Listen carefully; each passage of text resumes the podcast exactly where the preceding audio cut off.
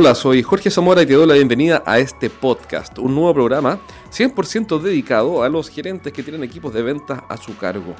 Eh, en el programa anterior me preguntaron y respondí tres razones por las cuales los pipelines o, o las proyecciones de venta también nos mienten. ¿Por qué son mentirosas esas proyecciones?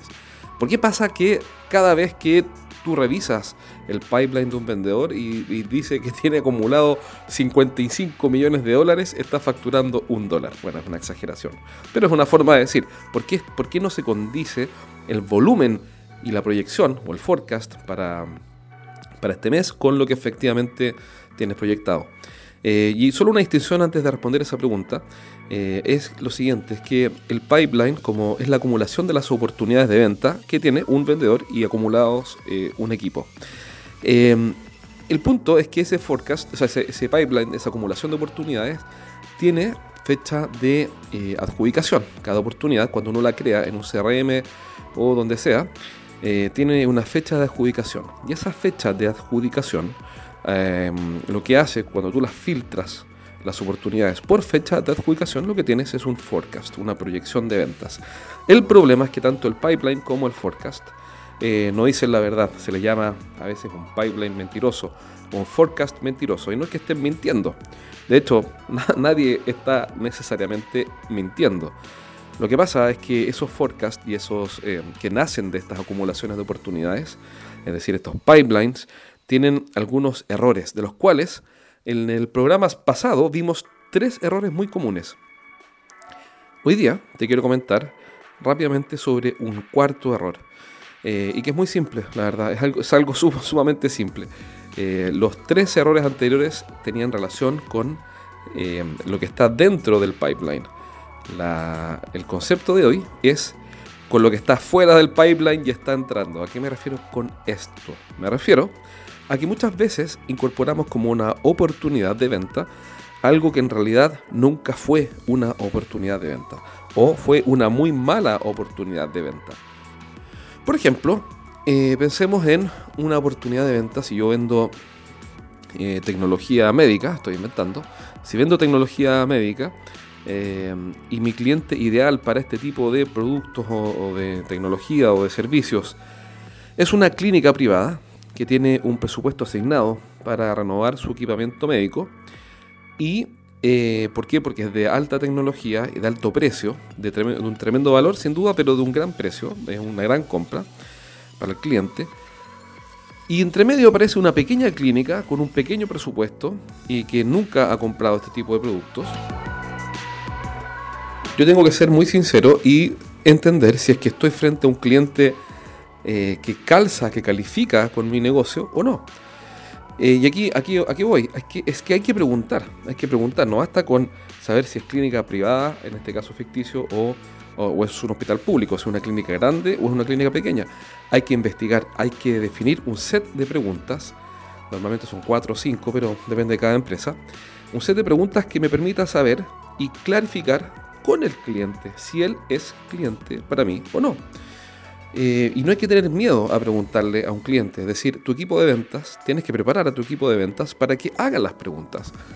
Y si, por ejemplo, el cliente, voy a inventar, nunca ha comprado este tipo de tecnología médica y tiene un presupuesto pequeño, bueno, yo, tengo que preguntarle primero, oiga, ¿ustedes qué presupuesto tienen, o si tienen o no un presupuesto, eh, para este tipo de soluciones? ¿Por qué? Porque este tipo de soluciones parten en los 500 mil dólares hacia arriba.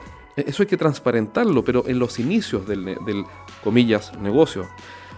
Cierra comillas, porque todavía no sabemos si es que lo es, pero hay que transparentarlo. ¿Para qué? Para que el cliente pueda pensar, ¿sabes que en realidad, mira, no, nosotros no, yo creo que un presupuesto muy alto para nosotros. nosotros no usamos, no hacemos en realidad compras por ese volumen. Estoy inventando. Bueno, si fuera el caso, entonces hay que decirle al cliente, ah, perfecto, mire, como nuestras soluciones parten en los 500 mil dólares y ustedes no tienen presupuesto ni tienen planeado comprar soluciones de 500 mil dólares, yo creo que este producto o este servicio o esta tecnología, lo que sea, no es para ustedes. Eh, entonces prefiero que mantengamos el contacto eh, a través de nuestro newsletter impreso idealmente para clientes de alto valor y lo vamos a invitar también a algunas eh, seminarios y charlas que vamos a hacer durante este año y sigamos en contacto y el día de mañana si puedo ayudarlos en algo voy a estar feliz de hacerlo.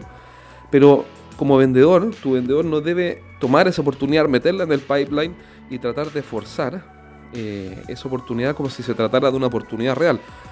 ¿Por qué? Porque lo que termina ocurriendo es que abulta, agranda, infla como un globo su pipeline y por ende su forecast de venta en negocios que no son reales, que son ficticios, que nunca deberían haber entrado.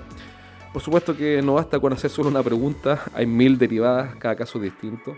Hay que usar también algo llamado criterio. Pero obviamente en este ejemplo, que es muy simplista, por la cual solamente porque alguien dijo que no tiene presupuesto de 500 mil, yo ya lo descarto. Eh, es un ejemplo, obviamente. Eh, seguramente hay que preguntar otras cosas para tomar la decisión. Pero lo que te quiero transmitir es que no, hay que tener miedo a, decirle a un cliente y a, asumir la realidad de que no es cliente para nosotros. Eh, hay que tener, eso no, está mal, es lo corriente, es lo normal. De hecho, la mayoría de los clientes no son para nosotros.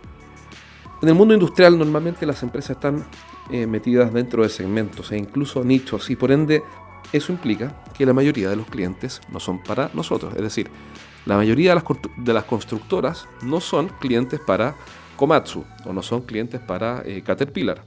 La mayoría de los eh, centros médicos no son clientes para Fujifilm Medical.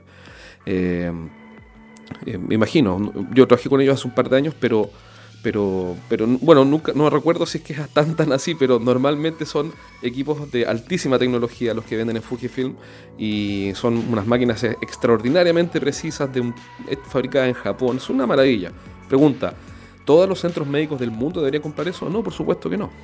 ¿Por qué? Porque es un producto premium y los productos premium no los compra todo el mundo. Entonces, eh, bueno, el punto es que nuestro equipo de ventas tiene que tener el método para que tengan claridad.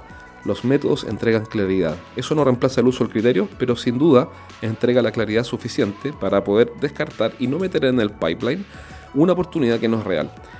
Así que define ese set de preguntas. Yo te voy a contar en un próximo programa, no sé si en el próximo, pero, pero pronto, algunas preguntas que funcionan y desde ya comienza a hacerlas eh, y a probarlas con tu equipo de ventas para que no abultes, no infles tu pipeline ni tu forecast y dejes de tener un pipeline y un forecast mentiroso.